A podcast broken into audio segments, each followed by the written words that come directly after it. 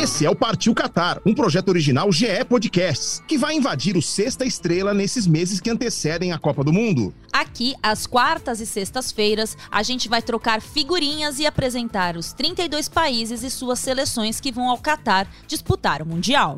E você muito se engana se acredita que a gente vai falar só de futebol. É claro que vai ter muito campo e bola, mas também tem história, geopolítica, cultura, curiosidades e o que mais der na telha. Com muita informação e bom humor, vamos te deixar pronto para ver todas as partidas e saber tudo o que está rolando. Então, partiu Qatar, EV! Partiu Qatar, Aninha!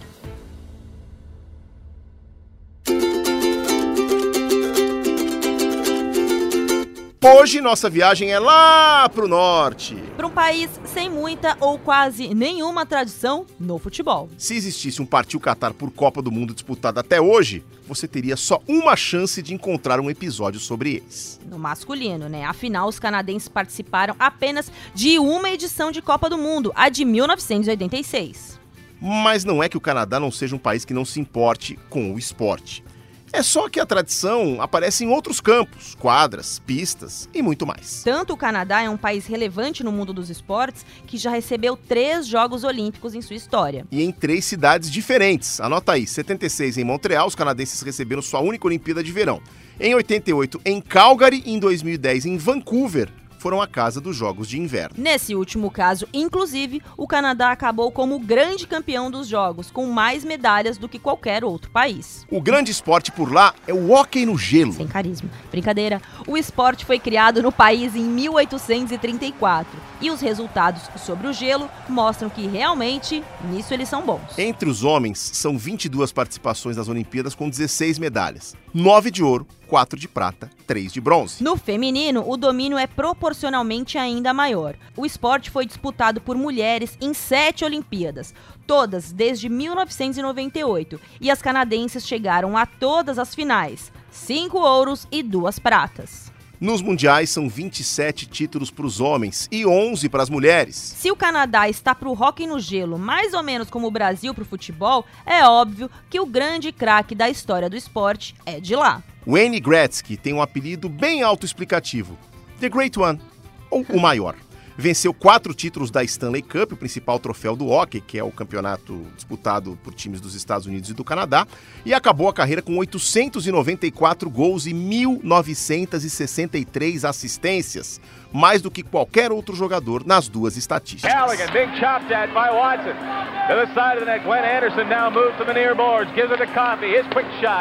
Gretzky! Now that is the magician, but let's see. Imagina quantos dentes quebrados também, né? Que é um esporte que tem um, um pouquinho de violência, né?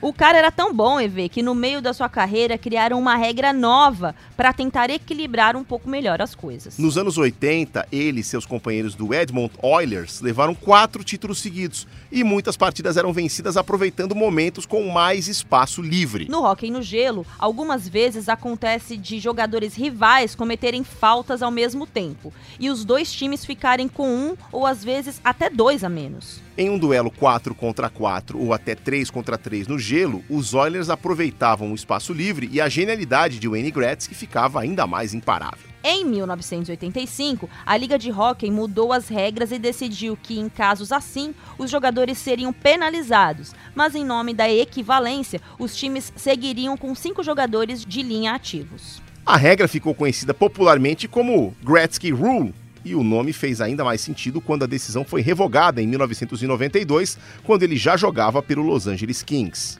Sua camisa, número 99, é aposentada até hoje por todos os times da NHL, a Liga de Hóquei dos Estados Unidos e Canadá. E se engana se você acha que é só no hockey que os canadenses são importantes. Você sabia que também por lá foi inventado o basquete? Por causa do frio e chuva, um professor de educação física canadense que morava nos Estados Unidos decidiu tentar uma nova atividade dentro do ginásio, com dois cestos de frutas presos às paredes, isso a 3 metros e 5 de altura.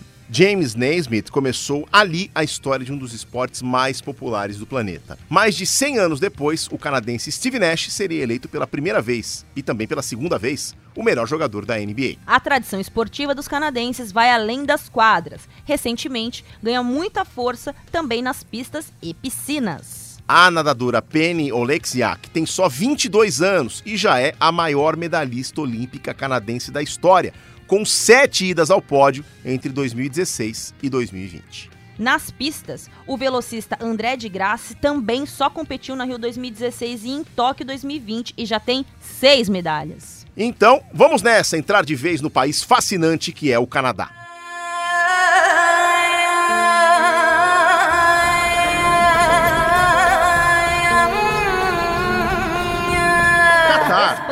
Equador, Costa Rica, Senegal, Alemanha, Holanda, Japão, Inglaterra, Bélgica, México, Camarões, Polônia. Brasil. É um ótimo time com poucos problemas e muitos pontos fortes. Partiu Catar, Aninha. Partiu Catar, EV.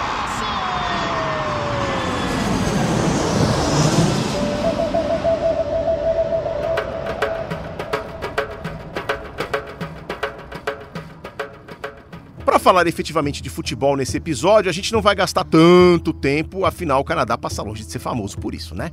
E é por isso que eu fiz questão de reunir toda a minha família, menos Luísa, que está no Canadá. Então, EV, antes de relembrar as suas campanhas e apresentar os craques, a gente podia falar sobre esse país que é o segundo maior do mundo em território. O melhor do mundo, graças a Deus, pai. Ocupando quase 10 milhões de quilômetros quadrados, o equivalente a 42% de toda a América do Norte, o Canadá só é menor que a Rússia. Aí já é normal imaginar como é que um país desse tamanho, com tanta gente, não é uma potência em mais esportes e nem é o Brasil, gente. E a resposta até que é simples. Não tem tanta gente assim por lá. Apesar de ser o segundo maior país do mundo em área, o Canadá é só o país com a 38ª maior população.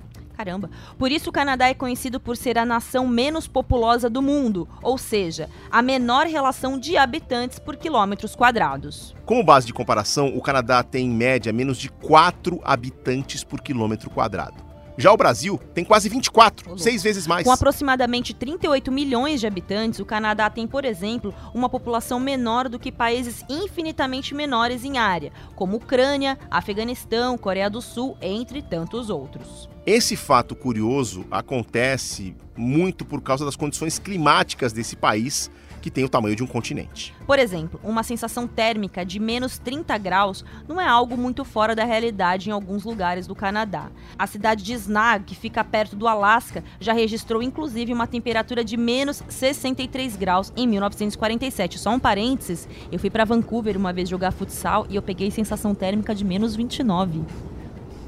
Não tem futsal com menos 29 graus. Outro parênteses, eu tive uma professora de inglês que na adolescência sonhava em ser bailarina. E ela foi para o Canadá para perseguir esse sonho, ficou numa cidade chamada Saskatchewan. É, Era comum as temperaturas lá baterem menos 40. Sai fora. E ela- e ela me contou uma vez. um- E ela me contou, imagina o pé congelado. Tá. E ela me contou uma vez que era comum você estar assistindo televisão ou ouvindo rádio e aparecer um aviso do tipo: Não exponha as suas extremidades, né, mãos ou pés, a céu aberto por mais de 40 segundos. Corre o risco de congelar. Meu Deus. Tipo, avisavam isso na televisão. Né? E agora sou eu mesmo. o norte do Canadá é praticamente inabitável por causa desse frio danado. Mas também é curioso que algumas cidades mais ao sul, como Toronto, que fica perto da fronteira com os Estados Unidos, atinjam temperaturas perto de 40 graus no verão. E como se o frio não fosse suficiente, sua consequência pode ser. Graças às suas características, o Canadá é a capital dos ursos polares, com mais de 15 mil animais da espécie no país. E aproveitando que a gente está falando sobre algumas características do país, o fato de a população ser pequena é sempre lembrado no nome Canadá. Canadá vem de Kanata, que em iroquês, uma língua indígena da região, significa algo como pequena aldeia ou vila. Mas tem uma lenda urbana muito boa sobre a origem desse nome que eu acho que você vai preferir em relação a essa do Kanata. Ah, manda bala. Dizem que quando navegadores espanhóis chegaram a essa região e não acharam ouro, a frase foi a seguinte: Acá nada. Acá nada. Aí os nativos e os franceses que estavam lá ficaram repetindo: Acá nada. Acá nada. Para. Captei vossa mensagem inclassificável, guru. Isso é coisa do roteirista, vai. Nossa, isso aí.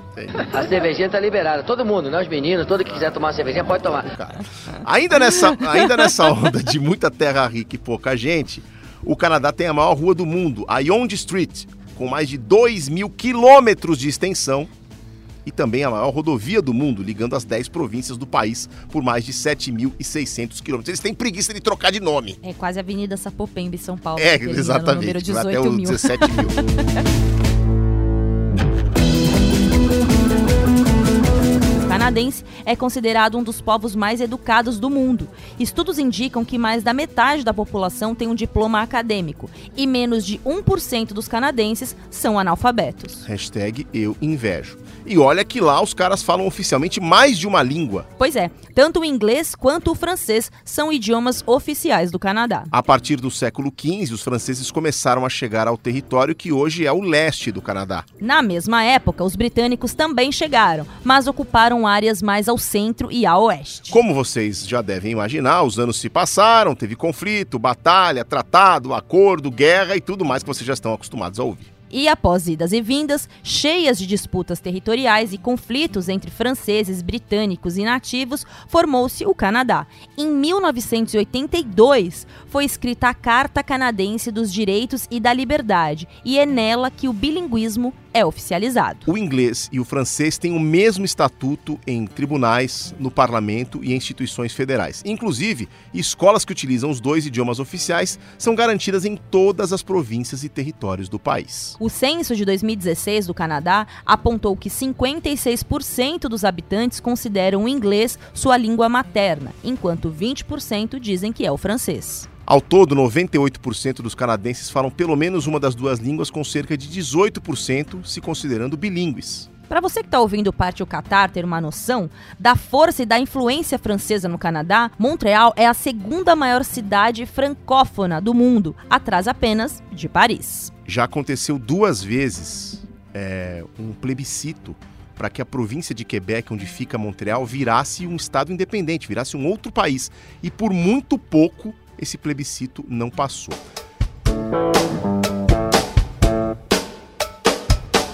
Geograficamente, o país é um monstro. Tem a costa litorânea mais longa do mundo, com 240 mil quilômetros. Só um pouquinho a mais do que a segunda, que é a da Noruega, 58 mil. Pega essa. E também é lá no Canadá que está boa parte da água doce do planeta. São mais de 30 mil lagos com mais de 3 quilômetros quadrados, número maior do que em qualquer outro país do mundo. Como diz o lema do país, seu território vai de mar a mar, entre o Pacífico e o Atlântico, e ainda abaixo do Oceano Ártico. O Canadá faz fronteiras territoriais com os Estados Unidos, a sul, a parte continental do país, e ao norte, com o gelado Alasca. Todo esse tamanho e a diversidade de ecossistemas resultam em paisagens variadas e lindas, assim como o Canadá urbano e moderno em algumas grandes cidades, como Toronto, também se revela um cartão postal EV ambulante, graças às paisagens de tirar o fôlego, seja pelos lagos ou pelas montanhas e vulcões. Só um parênteses, a todas as minhas amigas que resolvem viajar para o Canadá, eu falo, nossa, que viagem sem carisma, né? Vai para o Canadá, chega lá, elas voltam com fotos incríveis, com aqueles lagos azuis, aquelas coisas maravilhosas. O que definitivamente não chama atenção pela beleza, mas é um ponto marcante do Canadá, são as cidades subterrâneas. Isso aí tá com cara de filme de Hollywood. É, mas é verdade. Como o inverno canadense é muito cruel, foram construídas cidades subterrâneas para permitir que a vida seguisse, mesmo debaixo de muita neve. Paf, em Toronto e Hessel, em Montreal, são os dois grandes complexos subterrâneos do país. Apartamentos, escritórios, bancos, restaurantes, universidades, tem de tudo, hein, EV? Pois é, eu tive a chance de visitar o Canadá três vezes, só Montreal, é, para três etapas do Mundial de Fórmula 1, quando eu trabalhava como repórter né, lá no início da, dos anos 2000. E, e é impressionante, você tem no Canadá uma mistura da praticidade norte-americana com o charme europeu. Aí eu vou falar especificamente de Montreal por causa desse, desse, desse toque francês aí. Então, assim, às vezes você acha que você está na Europa, mas as coisas funcionam muito bem, assim, com, aquela Olha, praticidade americana. Então, assim, é. Montreal é uma cidade legal pra caramba. Eu cheguei a passear por, por resto lá por, esse, por, esse, por essa cidade subterrânea, mas ela, como era, como era verão, era junho, não tava assim. O pessoal não tava, não tava muito agitado ali. A galera aproveita esses um mesinho, dois mesinhos de sol pra, sabe, é, curtir a vida. As coisas iam até tarde da noite. É, o pessoal aproveitava mesmo, porque depois, quando ba- batia o. Quando ia chegar o inverno, o negócio pegava e ficava meio, meio triste. Até campeonato mundial de fogos de artifício Eu cheguei a testemunhar numa passagem por Montreal durante esse período de muito calor em que a galera aproveitava a vida como se não houvesse amanhã. Eu fui no inverno, né, nessa passagem que eu fui jogar futsal lá, e era pra eu ficar três meses no Canadá, e eu acabei voltando antes de Vancouver, porque eu tinha só 16 anos, tava passando muito frio. Mas eu lembro que os 40 dias que eu fiquei lá jogando, é, o pôr do sol, que nem dá pra considerar pôr do sol, porque não tinha sol nenhum, era de uma cor meio verde, assim, parecia uma esmeralda no céu. Realmente muito bonito, mas eu continuo achando o Canadá um país sem carisma. Menos Luísa, que está no Canadá. Desculpa, pessoal do Canadá, nada contra. O, o Everaldo gosta, então a gente tem 50-50 aqui do Partiu Qatar que gosta do Canadá. Boa.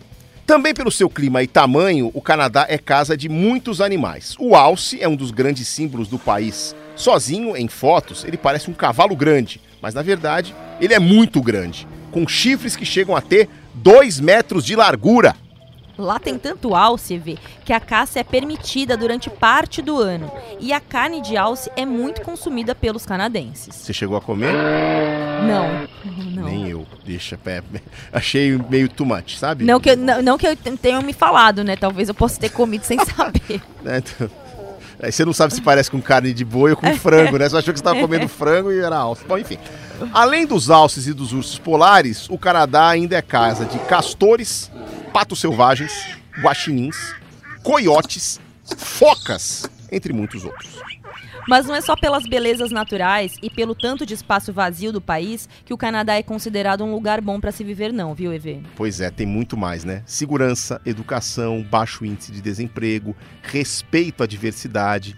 Tudo contribui para o Canadá ter um dos mais altos índices de desenvolvimento humano do mundo. Inclusive, Vancouver já foi eleita a cidade mais habitável do planeta. Toronto tem uma das maiores marchas do orgulho gay no mundo. Em 2016, pela primeira vez na história, o primeiro-ministro participou da marcha, no caso, com mais de um milhão de pessoas. Justin Trudeau, que dançou Lady Gaga no evento, é o primeiro-ministro canadense desde 2015. Lá, o primeiro-ministro é o principal nome político, sendo o chefe de governo e líder do partido com mais membros na Câmara. Mas a chefe de Estado do Canadá é ela.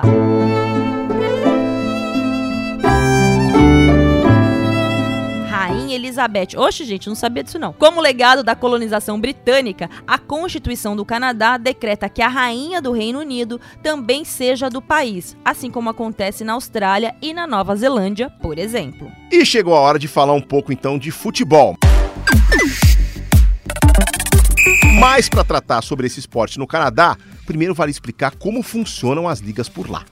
No futebol, assim como no beisebol, hóquei e basquete, os principais times do Canadá competem nas ligas dos Estados Unidos. É o caso do Toronto Raptors na NBA, de toda a divisão norte da Liga de Hockey, com sete times canadenses, e na MLS, a Liga de Futebol dos Estados Unidos, o Toronto FC, o Vancouver Whitecaps e o Montreal Impact. Em 2019, um time canadense foi campeão da NBA pela primeira vez, com o Toronto Raptors. No beisebol, o Toronto Blue Jay tem dois títulos e no futebol, o Toronto FC também já foi campeão, em 2017. Mas é no hockey, obviamente, Everaldo, que eles sobram. O maior campeão da história da Stanley Cup, o título da NHL, é o Montreal Canadiens ou Canadian, depende. Se você está nos Estados Unidos, eles falam Canadian. Se você está no Canadá, é, em Montreal, eles falam Canadian. Com 24 conquistas. O Toronto Maple Leafs é o terceiro com 13.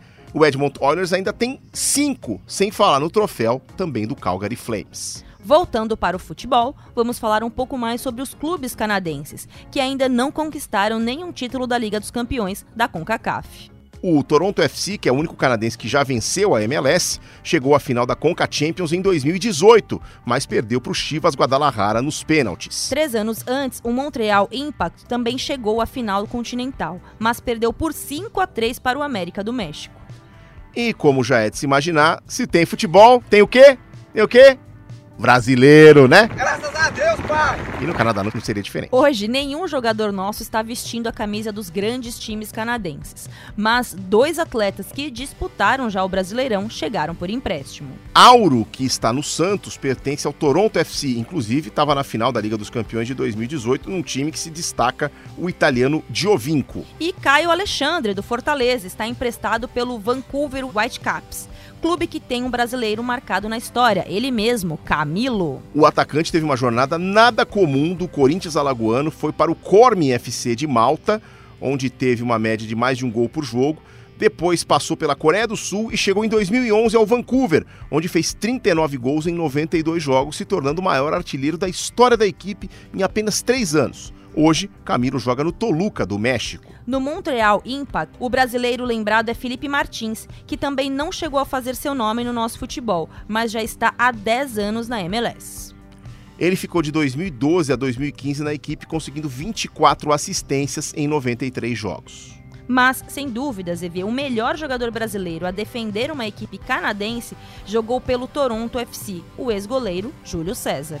Melhor do mundo no fim da primeira década do século e início dos anos de 2010, Júlio César chegou ao Toronto FC no começo de 2014 e sim, o goleiro titular da seleção do 7 a 1 jogava pela equipe canadense na Copa disputada por aqui. O Gilberto, aquele atacante ex-Bahia e Vasco, ele joga hoje no Al Lassel dos Emirados Árabes, mas já atuou no Toronto por uma temporada entre 2015 e 2016. Como foi jogar no futebol da MLS, mas num time do Canadá, hein, Gilberto? Em Toronto foi, foi difícil, foi complicado para mim. É o primeiro ano fora do país. É, eu ainda não tinha uma maturidade mental, né, de saber me colocar nos, nos lugares e entender que eu estava indo lá como como um MVP que que teria dificuldade se não se impor, se não me impusesse diante do, dos outros jogadores, conseguisse ser aquele jogador que fui contratado para ser. Então é, foi, foi um, um, aprendizado muito grande, mas foi também um, um, uma, uma estadia muito difícil. Já no, no meu tempo, a liga já tinha uma organização muito boa. É, o, o Toronto é um dos grandes times da liga e que vinha procurando jogadores para cada vez mais subir o patamar do time e, e conseguiram. É, eu acho que o caminho foi bem traçado, a liga é muito organizada, os clubes são muito organizados e a cidade de Toronto também gostava muito do futebol e eu desfrutei muito. Apesar das dificuldades, eu gostei muito de estar lá. O Oliver Minatel, atacante também, já traz uma visão um pouco diferente da do Gilberto, porque ele joga na Liga Canadense mesmo, que é o campeonato de lá, só com times do Canadá e não tem participação de equipes americanas. Seja muito bem-vindo ao Partiu Qatar, Oliver. Como está sendo a experiência de jogar numa liga só com equipes canadenses? O futebol aqui vem crescendo muito. É, com certeza, essa classificação né, e a boa campanha que a seleção fez na, na eliminatória ajuda muito. E a Liga Canadense também é, é nova, né? Então dá essa oportunidade principalmente para os jogadores jovens que estão começando, saindo da faculdade, seja pelo draft ou é, saindo né, da, da categoria de base dos, dos três maiores clubes e tendo a oportunidade de, de iniciar a carreira profissional deles. Então isso estimulou bastante também, né? Tem bastante suporte até da, da mídia e, e acaba atingindo mercados é, menores, né? Que antes de, de começar a, a Liga Canadense só havia a MLS, então só tinha time profissional em Toronto, Vancouver e Montreal. E agora com a CPL esse mercado abriu bastante, né? Então ajuda com certeza o crescimento né, do, do futebol no país. E a Canadian Premier League é uma liga nova, é, foi criada em 2019. Então, além da Canadian Premier League, os clubes disputam a Copa do Canadá também, né? Onde competem contra os clubes da MLS. E o campeão da, da CPL acaba classificando para a Conca Champions, então como se fosse a Libertadores, né, aqui da América do Norte. E o Ford, que foi o time que ganhou em 2020, até fez uma boa campanha. É, foi eliminado nas, nas quartas de finais pelo Cruz Azul do México no ano passado. Então é uma liga nova que dá bastante oportunidade para jogadores jovens, principalmente os canadenses. Existem até algumas regras para ajudar nessa questão do, do crescimento e, e de oportunidade, né? Tem que ter é, na divisão do plantel tem que ter um certo número de jogadores abaixo de 21 anos canadenses e eles têm que acumular mil minutos durante a temporada. Então é um estímulo válido para dar oportunidade esses jovens jogadores. E já foram alguns jogadores vendidos, né? Então isso é bom que ajuda a fortalecer a liga e, e mostrar que, que o nível é bom. Então já tiveram alguns casos né, de, de jogadores sendo vendidos para a Europa e para clubes da MLS. E a tendência é que nos próximos anos continue esse crescimento. Né? Eles fazem aqui tudo de uma forma muito sustentável para não, é, não perder muito dinheiro e, e aí algum, ter algum problema em relação a isso com os donos dos clubes.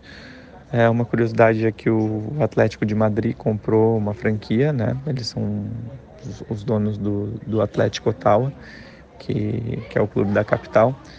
E então é uma parceria bem legal, né? E, e, o fato de um clube grande como o Atlético de Madrid ter acreditado no, na liga e no, no projeto demonstra de que estão no caminho certo. A única vez em que os canadenses chegaram à Copa do Mundo masculina, como falamos, foi em 1986 no México. Aproveitando um caminho menos difícil nas eliminatórias da CONCACAF, já que o México já tinha a vaga carimbada para o Mundial como país sede, os canadenses chegaram à final e venceram Honduras nas duas partidas. O Canadá não deu sorte nas bolinhas, não, caindo no grupo de França, União Soviética e Hungria. E olha só que legal. No Catar, o Canadá não só vai ter a oportunidade de vencer seu primeiro jogo de Copa, mas também de somar o seu primeiro ponto e marcar o seu primeiro gol. E tem gente que diz que essa é a melhor geração do futebol masculino canadense. É isso mesmo. Na sua única participação em Copas, o Canadá perdeu as três partidas e não fez nenhum golzinho. Depois do título de 85, EV, o Canadá voltou a vencer a Copa Ouro em 2000. Naquele primeiro caso, valia a vaga para a Copa. E no segundo, a campanha contou com vitória sobre México e na final com a Colômbia.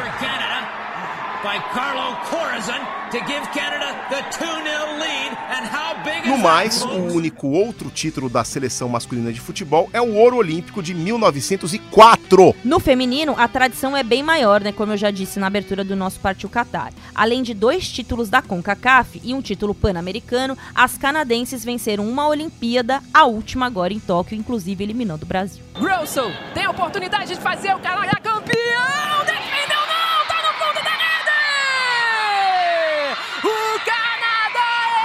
Campeão dos Jogos Olímpicos de Tóquio 2020!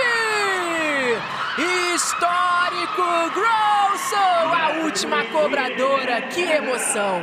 Que emoção vivemos no Estádio Internacional de Yokohama. Na primeira final que chega, o Canadá conquista o título. Na campanha, as canadenses, além de eliminar o Brasil, também passaram por Estados Unidos e por Suécia. Voltando a falar mal dos homens, brincando, voltando a falar dos homens, para chegar à Copa do Mundo do Catar, a seleção canadense perdeu apenas duas partidas, mas teve vitórias sobre o México, Estados Unidos e, após 14 jogos, terminou na liderança das eliminatórias da CONCACAF. 36 anos após a geração de Dale Mitchell e Alex Bunbury, chegou a vez de novos canadenses representarem o país em uma Copa.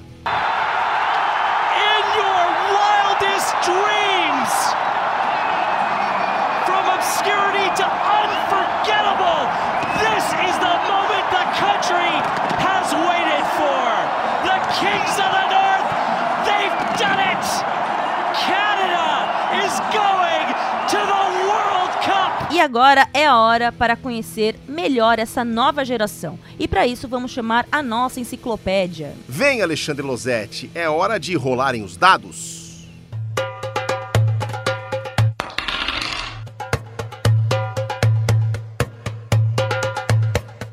Oi, pessoal. Quem vê os números do Canadá antes da Copa do Mundo pensa que se trata de um novo carrossel do futebol. Foram 120 gols em 42 jogos no ciclo de 2018 até 22, uma média de quase 3 gols por jogo. Aí a gente olha os adversários, olha. Teve 8 a 0 nas Ilhas Virgens Americanas, 7 a 0 em Cuba, 11 a 0 nas Ilhas Caimã e por aí vai. Significa que o time é ruim? Então, não, não. Calma lá significa apenas que nós precisamos relativizar alguns desses dados, mas o Canadá tem sim a geração mais promissora da sua história, sintetizada no Alfonso Davis e no Jonathan David, que terão ambos 22 anos na Copa do Mundo. Na seleção, a gente trata os dois como atacantes. É isso mesmo, o Davis foi considerado um dos melhores laterais esquerdos do mundo quando surgiu no Bayern de Munique. Mas o técnico inglês John Herdman parece que liga aquele molde nós adolescentes. Lembra quando a gente colocava o Roberto Carlos no ataque do Winning Eleven pela direita ali, ele cortava para o meio e chutava no ângulo. A quem não conheceu o Winning Eleven da geração mais nova, eu apenas lamento, tá? Mas é isso, o Davis ou joga como ala quando a seleção usa três zagueiros, ou como ponta esquerda mesmo, isso quando não tá por dentro como um segundo atacante. Então, é um jogador de muita versatilidade no esquema da seleção canadense. Já o Jonathan David, esse é centroavante mesmo, mas tem bastante mobilidade, tanto no Lille da França, que é o clube dele, como na seleção.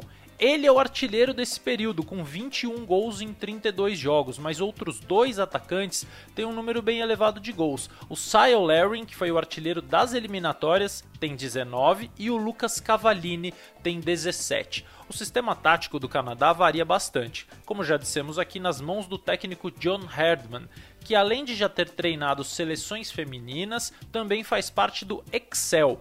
Não é o programinha de computador, não, é um programa nacional de desenvolvimento de jogadores canadenses que encaminha talentos para clubes dos grandes centros do mundo. E nesse programa surgiram é, talentos como esses que a gente falou agora e que vão tentar fazer o primeiro gol de Canadá na Copa do Mundo. Eve, Aninha, um beijo, até a próxima.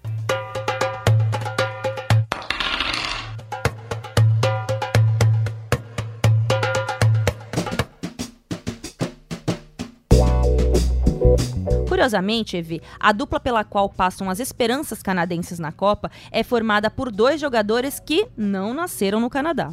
Pois é, Alfonso Davis é considerado o grande craque da equipe. Em 2000, nasceu em campo de refugiados em Gana e joga no Bayern de Munique da Alemanha desde 2018. Os seus pais fugiram da Segunda Guerra Civil da Libéria e só em 2005 Alfonso foi para o Canadá. Hoje, inclusive, ele é um embaixador para o Alto Comissariado da ONU para Refugiados. Se o craque nasceu em Gana, o artilheiro nasceu em Nova York, nos Estados Unidos. Jonathan David também nasceu em 2000, mas não tão longe do Canadá. Depois disso, ele e seus pais voltaram para o Haiti e, aos seis anos, a família imigrou para o Canadá. Hoje, David joga pelo Lille da França e com apenas 32 jogos pela seleção canadense, já é o terceiro maior artilheiro da história da seleção, com 21 gols, só 3 a menos do que o líder, Cio Laran. Mais cedo ou mais tarde vai rolar e ele tem tempo de sobra para abrir vantagem para esse segundo. Será que na Copa ele quebra essa marca?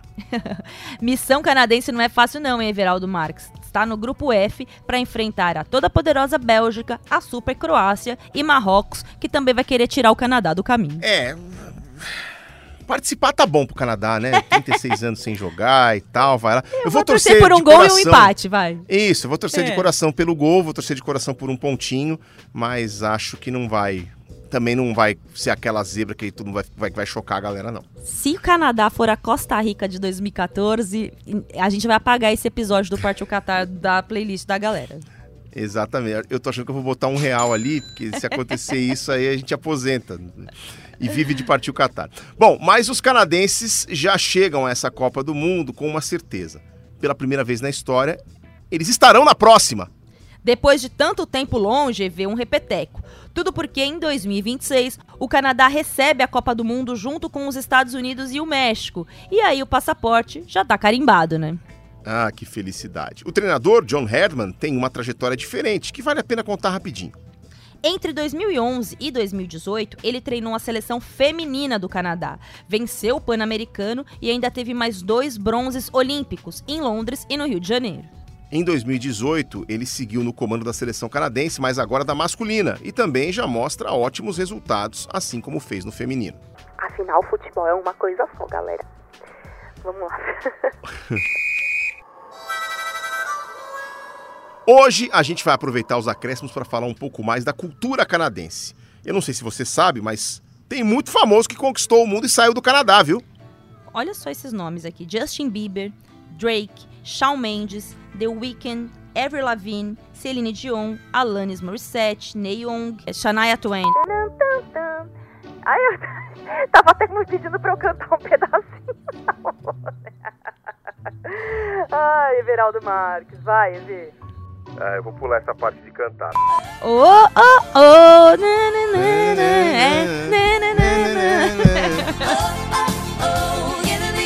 é, A que eu ia lembrar pra cantar era... So complicated. Bom, no cinema a história se repete. Sabia que o Jim Carrey, Pamela Anderson, Ryan Reynolds, Colby Smulders, Seth Rogen e Michael Cera, por exemplo, todos são canadenses? E nada mais justo do que essa terra de artistas ter seu hino tirado de um poema. É isso aí, o famoso All Canada virou música só em 1980, quando Kalisha Lavali adaptou um poema patriótico de Adolphe Basile Routier.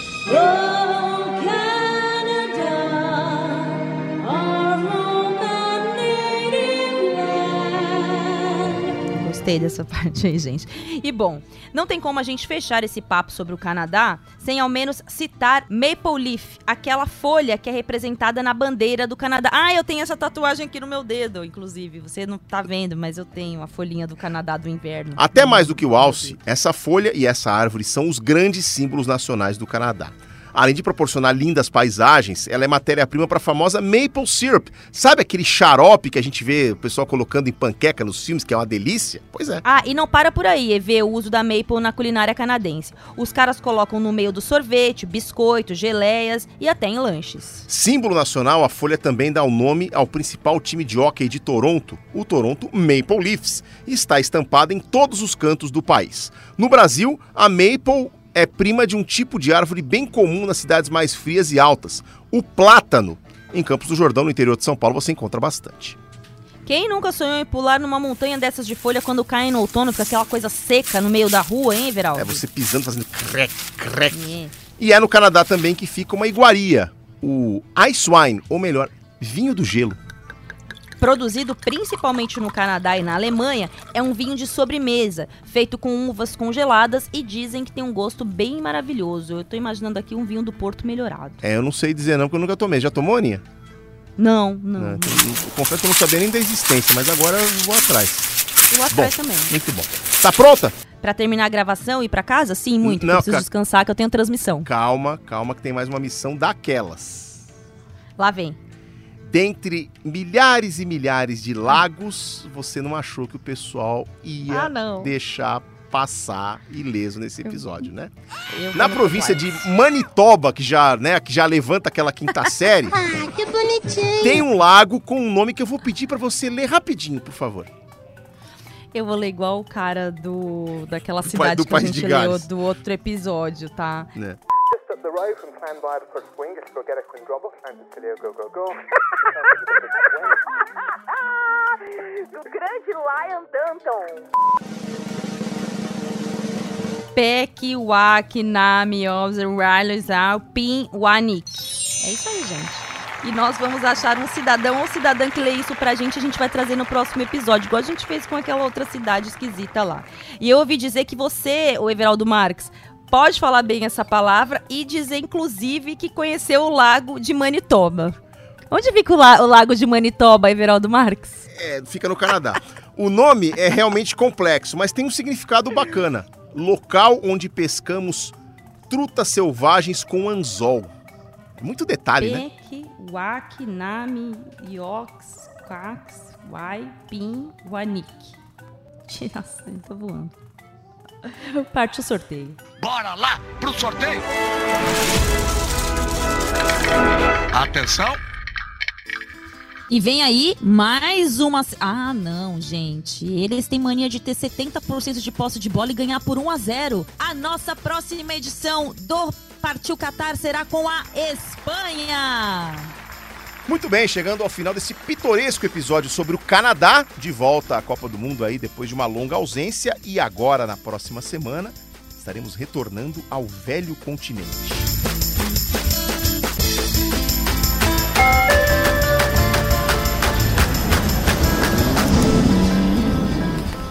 O Partiu Qatar é uma produção original GE Podcasts, apresentada por mim, Everaldo Marques. E por mim, Ana Thaís Matos. Pesquisa, roteiro e produção são obras de Pedro Suaide e Rafael Barros. Edição e sonorização do programa são feitas por Bruno Mesquita e Pedro Suaide. A coordenação de podcasts é de Rafael Barros e a gerência é de André Amaral.